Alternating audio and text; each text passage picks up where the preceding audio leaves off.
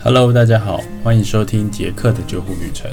这个 Podcast 主要是介绍我本人在救护这条路上的一些经验、心得跟有趣的事情，欢迎大家持续关注哦。欢迎各位收听杰克的救护旅程第八集。那从这一集开始呢，我们总共有四集的时间呢，会播放这个呃我们的一个专访。那也是我们邀请到，呃，在美国担任助理教授的张贤和学长来跟我们分享一下他在美国求学、工作还有做研究的一些心得，请各位持续关注哦。我们这一集呢，就邀请到就是我们在美国呃担任助理教授的张贤和学长。那张贤和学长其实他毕业于警察中央警察大学消防科学系。那之前是在新北市政府消防局担任组长，那对台湾的消防跟救护体系都有一定的认识，而且对消防战绩、灾害抢救等专业项目的教学、分析、规划都有一定程度的专精跟贡献。那后来就是学长到申请公费留学到美国继续精进。那二零零七年呢，就是取得亚利桑那州大学消防服务行政系的硕士，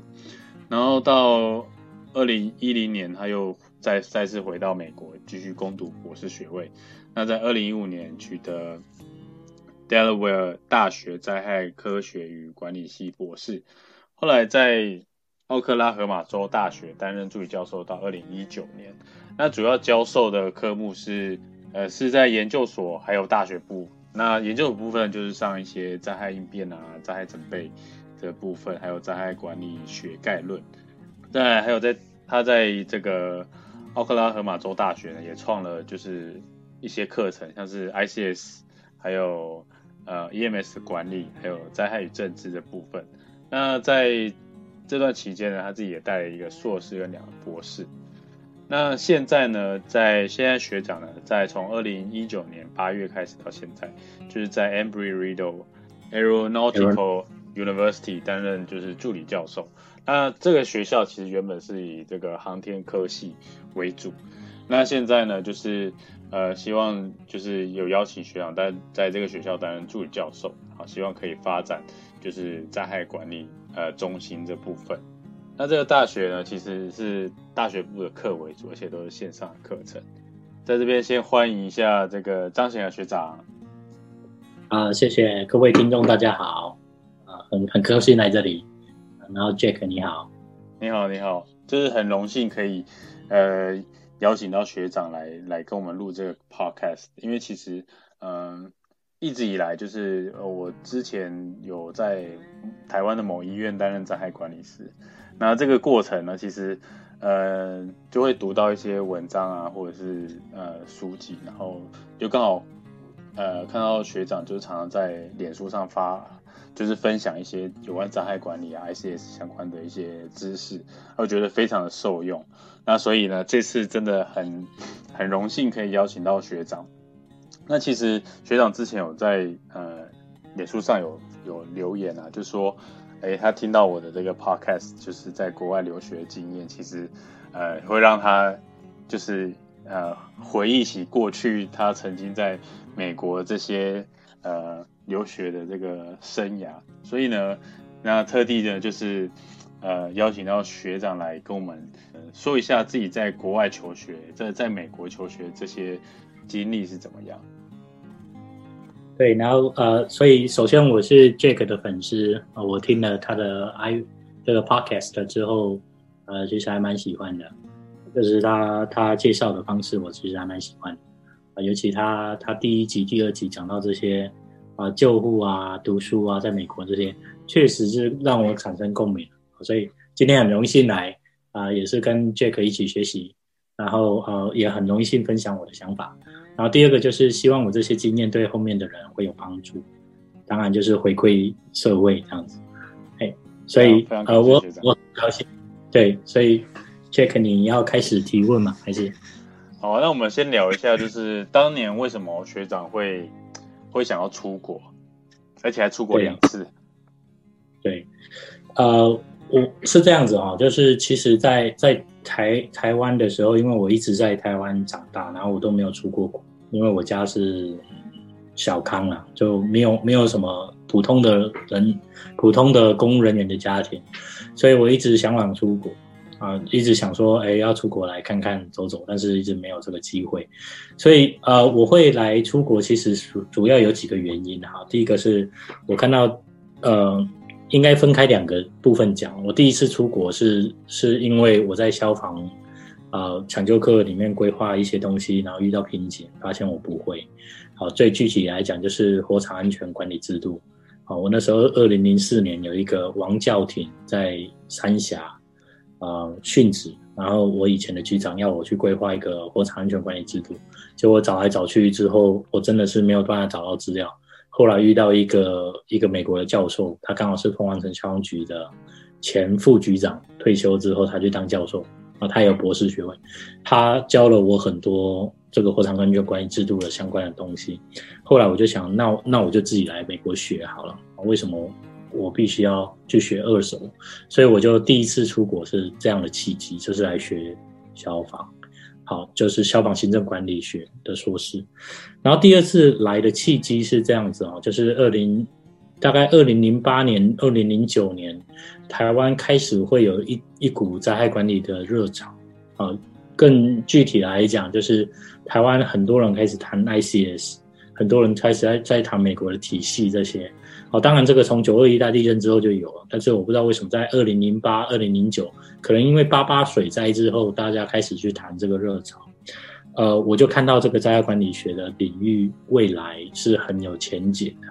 尤其我觉得，哎，如果我可以把我以前的实物的经验啊，譬如说像我以前在台湾，我规划过雪山隧道的防救灾的计划，哎，如果我可以把实物的经验结合到学术的理论，那以后，哎，我我如果出去把这这两个东西结合，会很容易说服人。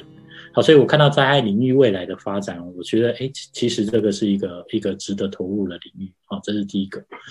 那第二个是我只感到我自己的不足啊哈。我二零零九年的时候，跟我当时的呃局长去了呃北京做了一一一场演讲。那场演讲是美国消防协会 NFPA 在亚洲的分部办的一个演讲。我去之前，我其实对自己还蛮有自信的。好，就就莫名的自信，因为无知而产生的自信，就觉得哎，自己至少在美国也混过两年嘛，学过两年。啊，至少在美国学过两年最新的消防的东西嘛。啊，至少在北京的研讨会上可以去跟人家分享一些东西，不敢说人家一定看得上我，还结果去完北京之后，我发现真的是人才济济啊。然后谈论的所有新的想法，是我远远追不上的啊。我举例来讲，哦，我跟他们，因为我们也是算访客外宾，所以他们派了一个。一个小女生来接待我们，那个小女生她本身英文非常好，她的英文好到可以直接即席口译的那种程度。我那时候虽然从美国留学，但是我只在美国待两年，我还不敢说我有办法到即席口译。我我有办法说听一段，大概跟你讲意思，但是我那时候的程度还没有办法到人家讲一句我就讲一句中文这样子。然后我很好奇，我问他说。在北京市消防局，像你这样的人有多少？他说，其实有五到六个人，可以即习英文口译的那种程度。我在想，哇，好厉害啊！怎么会有那么，就是就是整个改变我的观念。所以，二零零九那个是一个很大的契机。所以我二零零九年去完之后回来，我就开始重新准备美国研究所的考试，然后觉得自己不足，那就是我懂的这些东西其实很少。然后必须要再去美国学，然后第三个就是我从小就很想、很很喜欢这种，就是专注在一件事情，然后上班的时间不需要被绑死的这种生活，所以我高中以前的目标很希望去当医师。啊，当然听众里面如果是医师的会会说，哎，其实不是像你这样想，那个我不知道啊，在十八岁之前啊，我的小孩子的想法是这样子。所以当不成医师，第二个想的那时候在大学就是看教授那样的生活，很羡慕，所以我就很想要当教授。但是我还是那句老话，就回到我上一点，我我知道我自己不足，我这种人怎么可能当教授？所以二零零九年去完北京之后，这种又加深了我心里面的想法，说我这种人也不行，怎么可能要去？要去怎么教人呢？好，所以我二零零九年那时候下定决心开始准备美国研究所的东西，真的是想说，这人生就是试这么一次，如果失败了也不会后悔。我们那时候很流行九九把刀的那个那句话嘛，就是呃什么自己追求的梦想，就算跌倒了，姿势也很豪迈。我一直把这件事情放在心里，想说，哎，那试试看嘛，反正快三十岁了。也没有什么大的成就，那就来试试看这一把，试试看。好，然后要当教授的第一个问题就是要来美国读书，你要读什么？然后第二个是钱在哪里？啊，我家真的是没有钱，我要出国留学。我跟我爸爸一讲，他就生气了。他跟我讲说，家里没有钱，你不要做这个梦。然后你快三十岁了，赶快去结婚，赶快生孩子。你看你什么同学什么什么，很烦。所以，所以他他他骂了我很久。然后我就想，好吧，那就没钱，那我就先从公费留学考试开始准备。啊，公费留学考试有分两种，一种叫做公费留考，一种叫做公费留学奖学金。好，但是我那时候去北去完北京，刚好是秋天，公费留考已经考完了，所以我要等到明年才能，明年的大概夏天，如果我记得没错了，好，不好意思，如果我讲错了，抱歉，但是我记得没错的，就是公费留考我已经错过那一年度了。但是有一个叫做公费留学奖学金，就是它是公费留考的半额、半半数啊，一半的钱，呃，但是它必须要有很具体的研究计划啊。那那我就先从公费留学奖学金开始，啊，我再讲一次啊，就是我做任何事情都是想说，反正先去试试看嘛。那如果失败了，就就是就至少也不会后悔，所以我就先去试试看公费留学奖学金，没想到被我拿到，啊，就是。就是让我有一个底，就是一年大概，呃一万六千元美金的生活费有着落。但是其实 Jack 也知道，在美国在国外读书最大的问题是学费的问题，学费是非非常贵啊，所以我那时候要想办法去筹这个学费。所以呃，其实是一个机缘哈。我一直记得我高中的时候读了一本书，叫做《牧羊少年的奇幻之旅》。是那时候时任台北市市长送给我们每个高中台北市的高中生看，他的最后一句话啊，他其中有一句话我其实很喜欢，他是说如果你真心诚意的想要做一件事情，全世界都会联合起来帮助你。在我留学这件事上面，确实是是遇到如有神助这样，就是在我很担心这个学费的时候。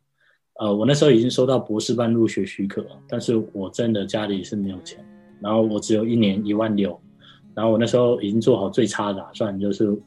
来美国看能不能去图书馆，或者是做那个打杂的、扫地的。结果我一我 University of Delaware 啊，因为他们以灾害研究闻名，所以台湾好像国科会还是国家地震中心办了一场台美地震研讨会。然后其中有一个学者就是 University of Delaware 来的，然后那时候他要来，他对台湾人生地不熟，然后台大地震中心刚好在台大现在新建的台大社科院那边，在复兴复兴南路那边，所以他人生地不熟，然后从校园一出来，车水马龙那么多车，他真的不知道怎么办，所以他只好找一个他台湾的同事啊，反正辗转就是找到我去接待他，然后我就想了算了，反正没事，就去跟他聊天练英文也很好。啊，就是就是这样的机缘，我就跟他讲说，我真的是没有钱去美国读书，结果没想到他是我们学校的教务长，然后他就说，好，你如果愿意来美国读书，然后你要读灾害管理，我会帮你。所以他那天回去，他就开始寄信去帮我找所有学校学校里面有任何助理的缺，可以帮我免免学费了。就隔天他找到，他跟我讲说，那国际学生事务处有一个类似会计的缺，你愿不愿意去做？我当然是不会会计啊，谁会会计啊？但是没办法，总比去扫地好吧？我就说好啊，那我可以去。所以这样我就拿到学费减免的的这个，然后呃学校他因为那个教务长帮我太多了，他不但学费帮我减免，还做那个工作。每个月还有一千两百块美金的生活费，所以再加上台湾给我这些，所以我就大概大概每每年就是大概有两三万美金可以生活。大家可能会用台湾的想法去想说，哇，这很多。但是要想各位，我是住在美国，然后我老婆那时候正好开始去读，呃硕呃第二个硕士的前两年，所以我们全家就是靠这笔钱啊，所以非常非常的节省，非常的没钱啊。简单来讲是这样。好，那就接到最后一个，就是为什么要去美国读书？因为我的那时候的女朋友啊，虽然我们两个感情很好，但是她是美国人，我是台湾人。然后我岳父来台湾看了一圈之后，告诉我说，除非我来美国，不然这门亲事是免谈的。他直接是这么讲的啊，不管我爸妈怎么跟他讲，我岳父说不可能的事情。他跟我爸爸讲说，美国的花种在台湾的土里。一定是长不好的，所以他不同意这件事情。好，我我我讲这个并不是说台湾有多不好，而是说文化上的差异太大。我来形容一下我那时候的未婚妻的情况，是她看不懂中文，所以他如果在台湾开车的话，很有可能会有出事的，因为他完全看不懂中文的标识。那时候台湾的双双语标识还不够好，然后他讲话是百分之是英文，三十是中文，所以。因为他的中文会莫名其妙的从他的他的句子里面冒出来，所以你会连他的百分之三十的中文都听不懂，因为他全部就讲英文，讲一讲突然会冒一个中文出来，所以那时候我在考量是第二个情况是这样，就是他来台湾那是没办法。那第三个是我那时候在消防局工作，勤二休一啊，外勤的组长啊，老实讲勤做了两天，第三天要休息，早上都要去开会，像组长。所以我就变成第三天我会下午下午才能走，然后有时候晚上责任感比较重又回去。所以像这样的工作心态，其实我觉得一个美国人嫁来台湾，那可能也是没办法适应。所以这个这个整个因素加起来，就是造成我觉得我得来美国读书啊，就是就是这样，很复杂的故事啊。但是其实其实整整体来说是这样。其实我听起来之后，其实蛮有同感。就是说，其实有时候你要出国，或者是做一些人生上很重大改变的时候，其实有时候都会遇到一些贵人会帮助你。那我其实我蛮同意学长学长说的这个话，就是全世界都会，因为真的想要做一件事的时候，全世界都会来帮你。那其实这句话，其实我高中的时候，我们老师也这样跟我们说。那其实就会。就听起来其实还蛮蛮蛮感触的。其实我那时候在呃去澳洲念书的时候，其实前面一段时间没有很顺利。那包括到第一学期，就是完全就是英文也很差，然后还还蛮还蛮跟不上，就是同学这样子。可是因为系上老师真的很帮忙，然后到现在其实我们都还有在联络。那就是基本上就固定就是传传讯息啊，或者是每个礼拜就是嗯打个电话这样子聊聊这样子，所以其实呃我觉得这个这这个经历其实是还蛮蛮蛮蛮值得，就是大家可以去呃去想想，如果说你真的未来真的想要走这条路的话。那你呃，就像学长说的，也像我第一集里面讲到，就是其实会有一些呃挑战在这边，那就是要看大家有没有办法撑到最后面这样子。那再问一下学长，就是说你就是真的到美国之后啊，那你有没有跟你原本的想象不一样？呃，应该是这么讲啊，因为我来留学两次，嗯，所以我第一次受到的冲击是比较大，然后第二次我来留学是因为我。第二次来，我是来读博士的。然后讲过的就是，呃，我要工作，所以才能够把学费给减免掉。然后我不可以没有这个工作，所以第二次的感觉是来美国工作，应该是这样子。啊，我第一次来读硕士比较像留学，就是我我家里我再加上啊，就是贷款的钱，有点像是说借钱来这里花钱啊，这个感觉是不一样，就是反正。我也不劝什么人啊，我就是来读书花钱。第二次是来工作了，第二次就是 如果你的工作做不好，晚点我们会讲。如果你的学习总平均，呃是低于 B 的话，明年你就没有钱了。没有钱就是回家了，就是美国人讲的 “win or go home”，哦，就是你没有赢就回家，就打包回家。所以来来工作的这个经验对我来说，呃。第一个冲击是是没文化上的冲击是比较小，但是心理上的冲击是很大。就是你又要白天要去国际学生办公室工作，然后又要读书，然后又遇到很多很多的挑战，这就会接到我们接下来要谈的这个话题。对，就是留学的挑战。好，我首先先讲哈，在美国的亚裔人啊，就是你英文非母语的人，读社会科学是非常非常的困难，非常的困难，不只是难而已，是非常的困难。因为社会科学家的养成过程中要读很多很多的书，而且他他在意的是你要触类旁通，然后你要读完这些书之后，要把这些书给它串起来。所以，所以第一个就是读社会科学难的地方是在于，尤其读博士难的地方是在于你要快速的阅读这些书，然后你口语表达能力要够好。因为我到现在我还在做执行研究，我在美执行研究，所以你就要用用英文去访谈，英文去收集资讯，去听出他他讲话背后的原理。所以，呃，如果你说我第二次来啊，比较像工作，他的挑战第一个就是。我我这样一个外国人啊，英文也不是很好的外国人，一来就要投入美国社会科学界的的训练之中，这确实一是一个挑战啊，就有点像啊怎么说，就有点像你台湾的青少棒选手一来就把你送到大联盟的那个训练营里面，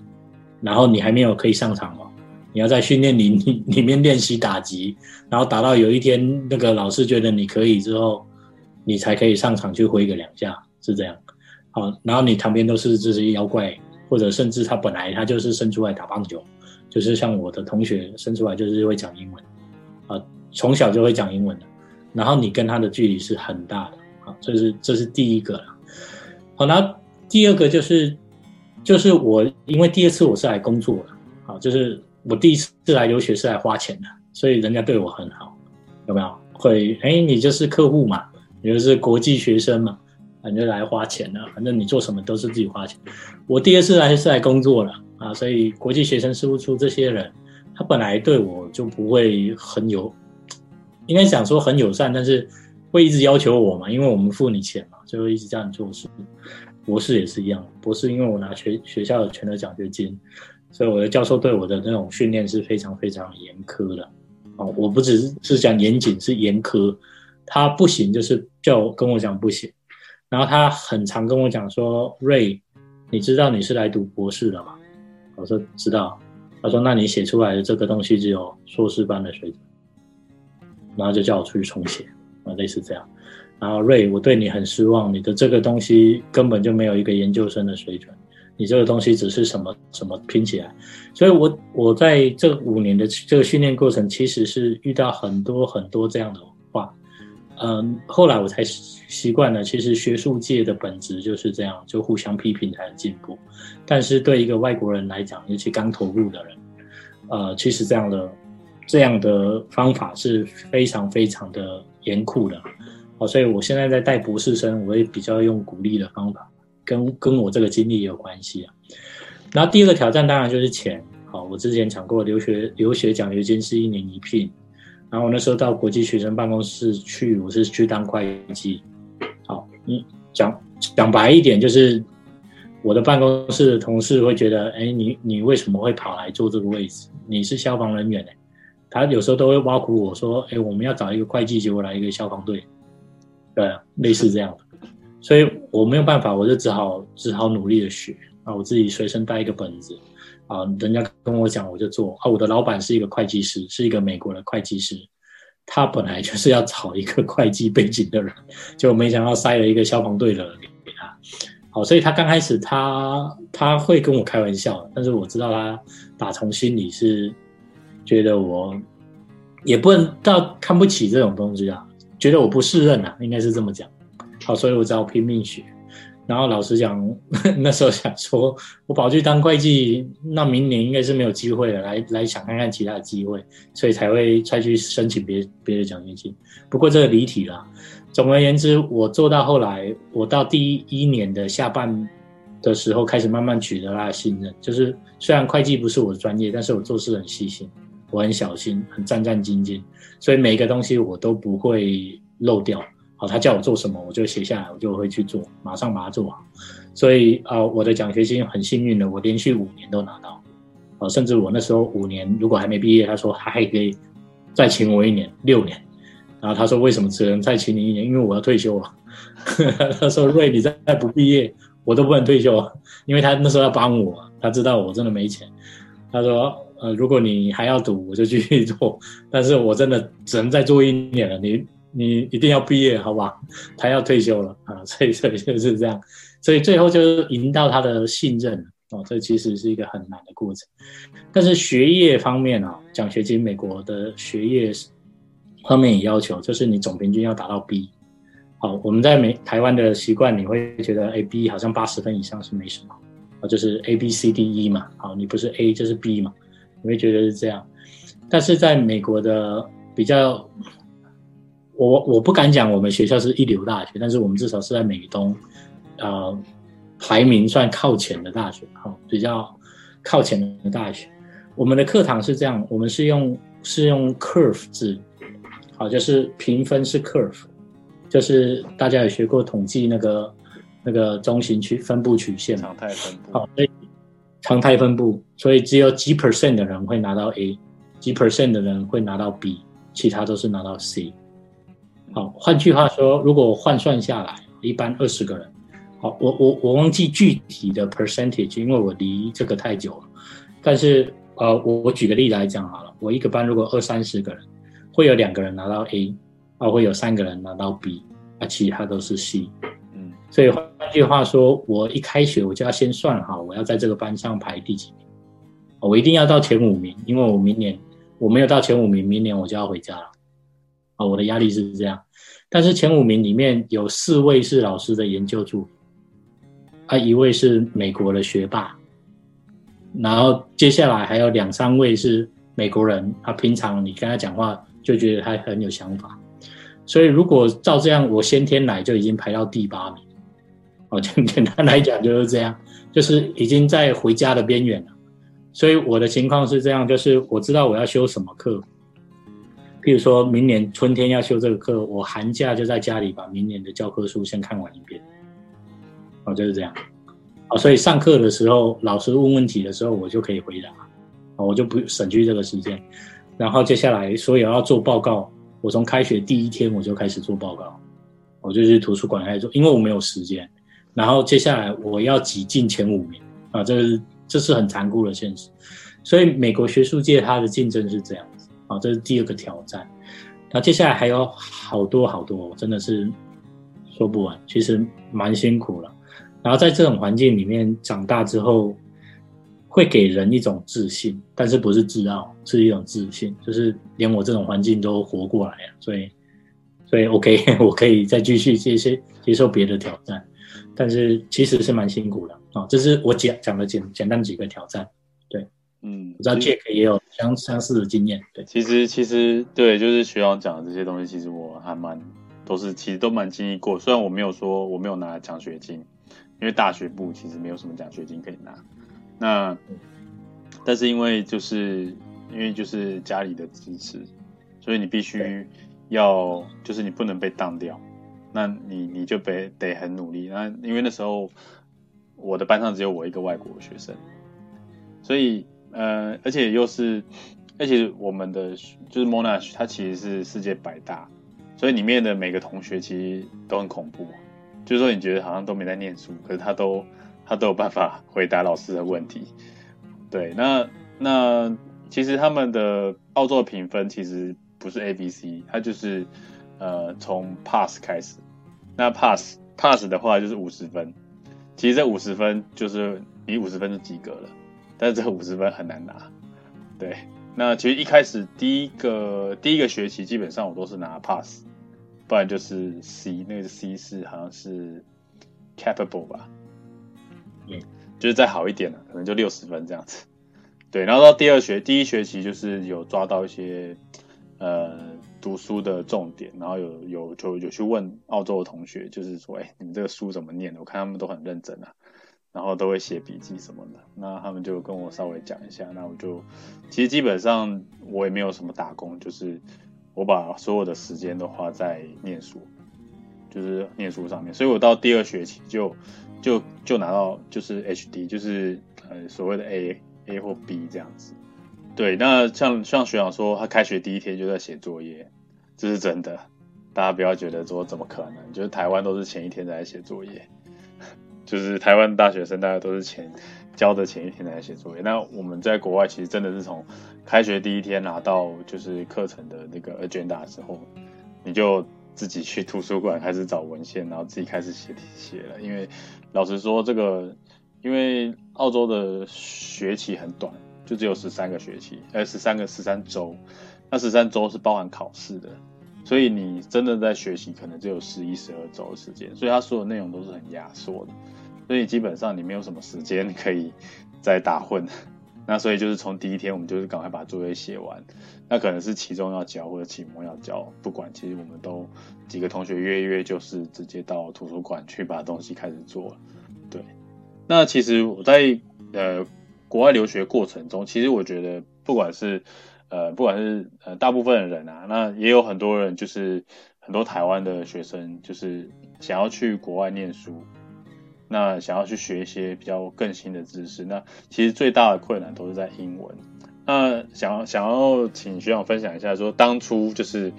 呃这两次留学，就是因为第二次留学你的心态是完全不一样的嘛？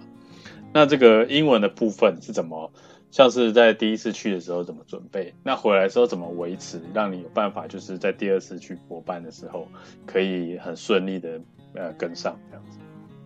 OK，呃，其实这个是一个很大的大灾问哈，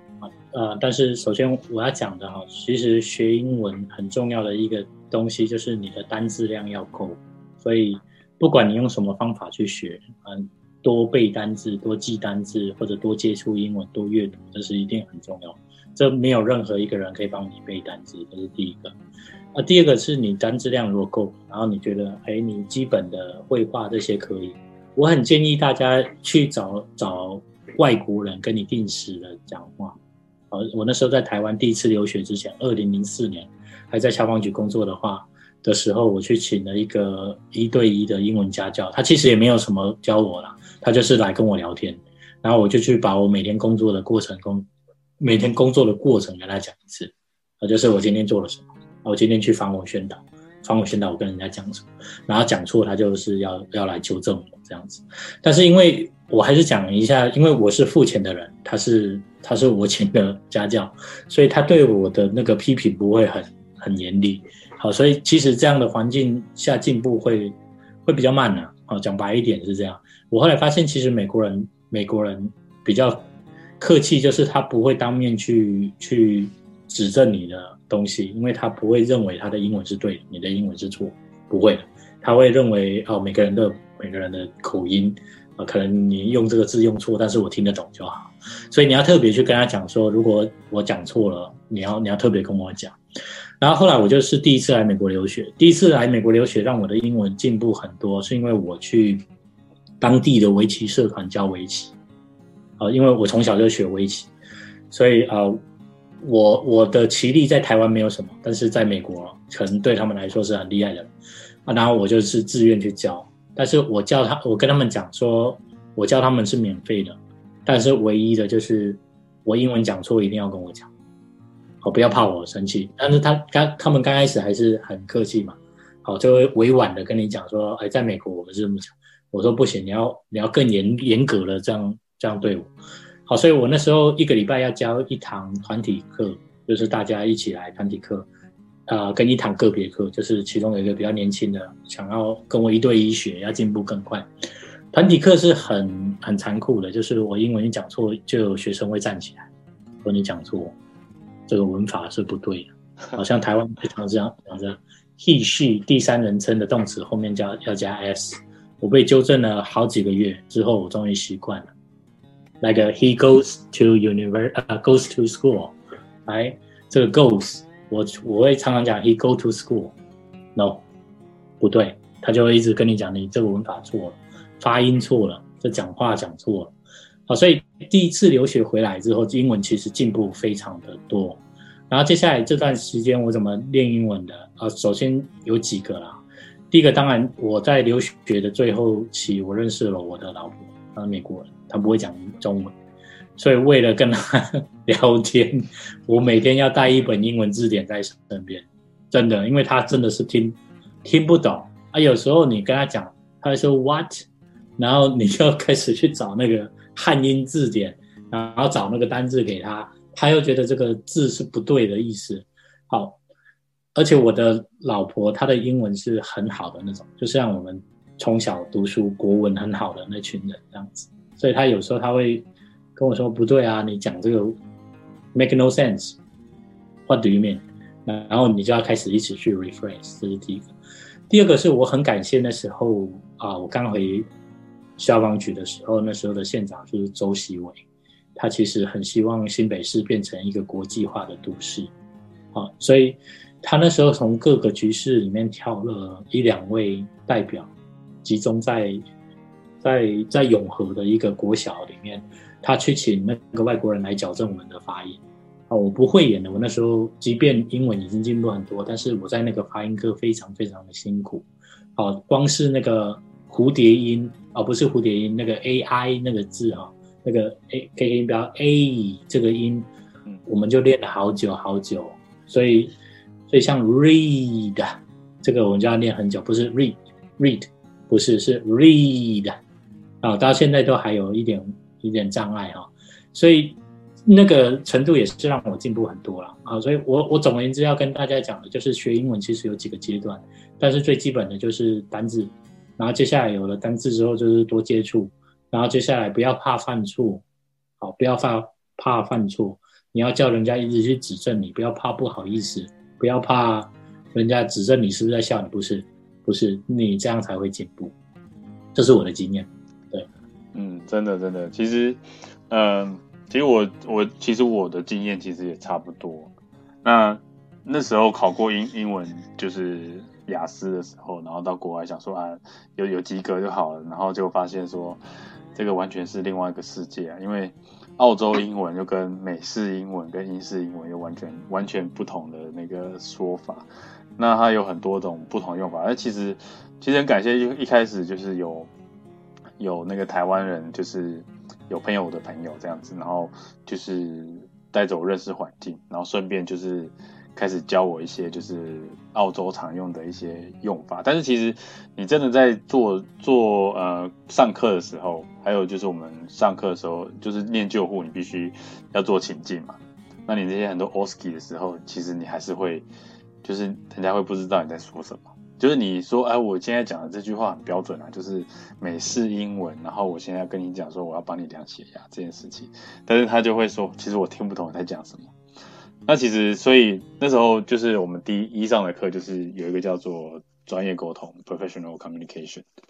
那这个课就是非常的难，就是因为你要，你要真的就是第一学期一上一开始就要给你 OSCE 这个下马威。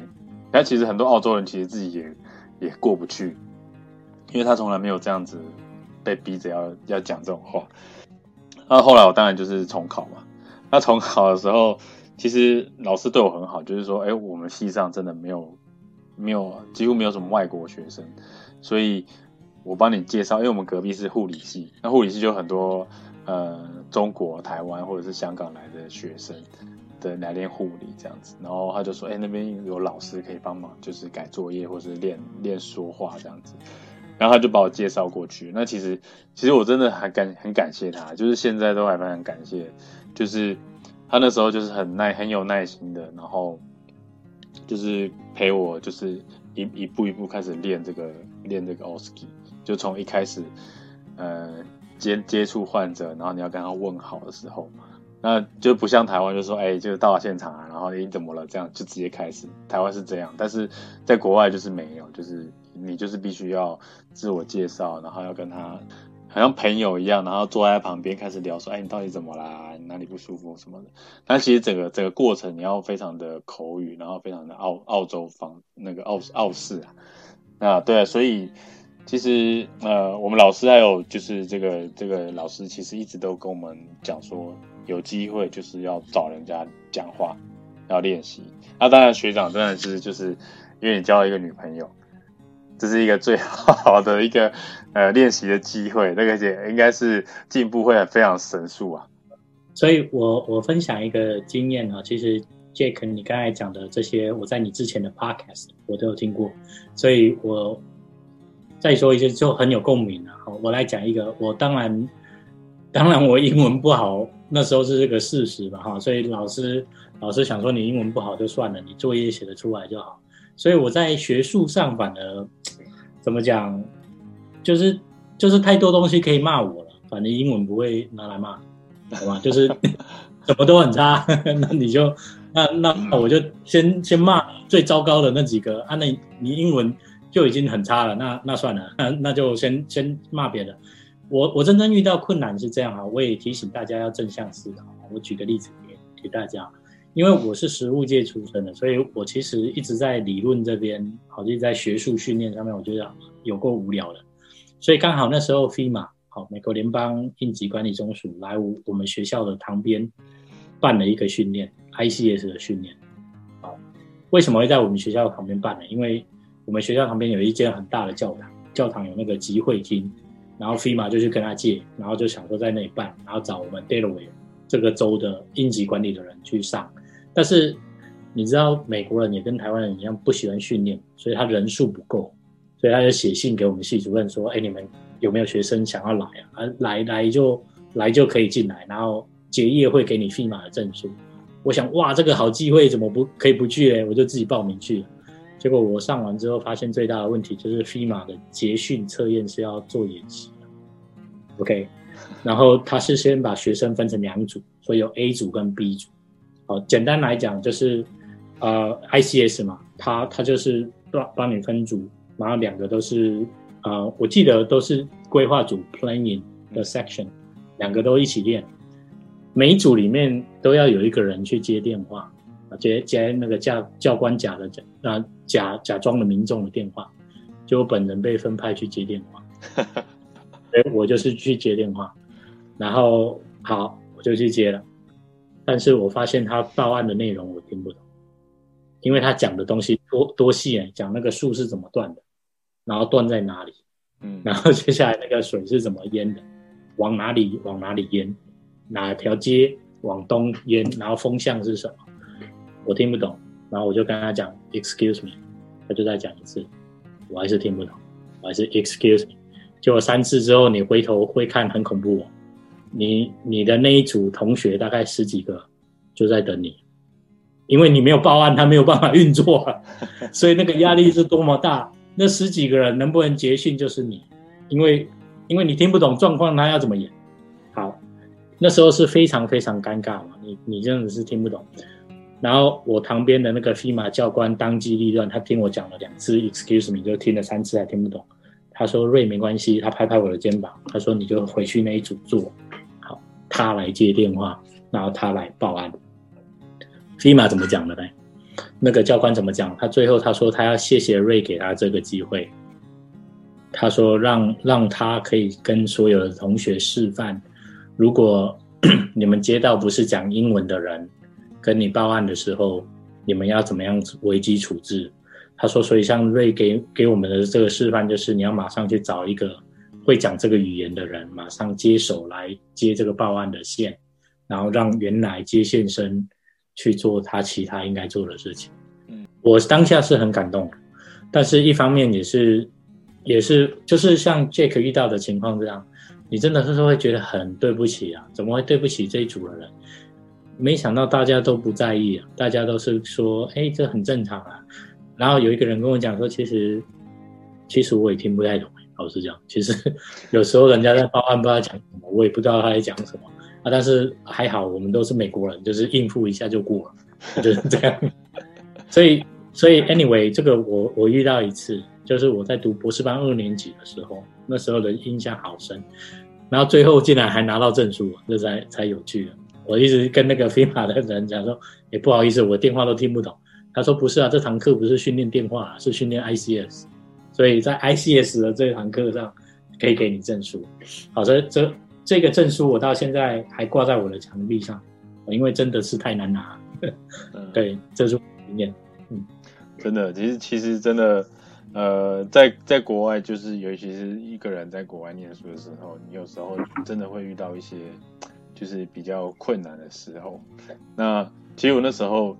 也是跟学长一样，就是你必须要去比较有正向思考。当然有时候旁边会有人就是会帮助你，就像我们老师说，你你现在讲中文我也听不懂啊。所以，所以没关系，就是他就真的也是拍拍我肩膀说没关系，你就是就是多练习就对了。对，那其实也真的还蛮幸运的，遇到老师，然后然后以前的学姐其实也也愿意跳出来，就是在在帮我，因为他他自己他是说他自己以前一年就是一年级上这个课的时候，他其实自己就是一个非常害羞的个性，非常害羞的澳洲人，所以他没办法去真的就是跳出来，然后去跟人家。就是做救护的这个训练，他其实这个沟通上面其实他很他觉得很困难，但是他也是跟我讲说，就是你必须要自己去调试啊，对，要必须自己去调试，然后多练习，你才有办法去突破那个瓶颈，这样子。以上就是这一集的内容，感谢各位的收听。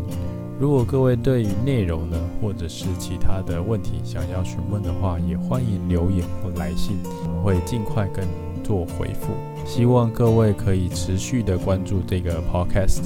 也希望可以帮助到更多的人。那我们下次见哦，拜拜。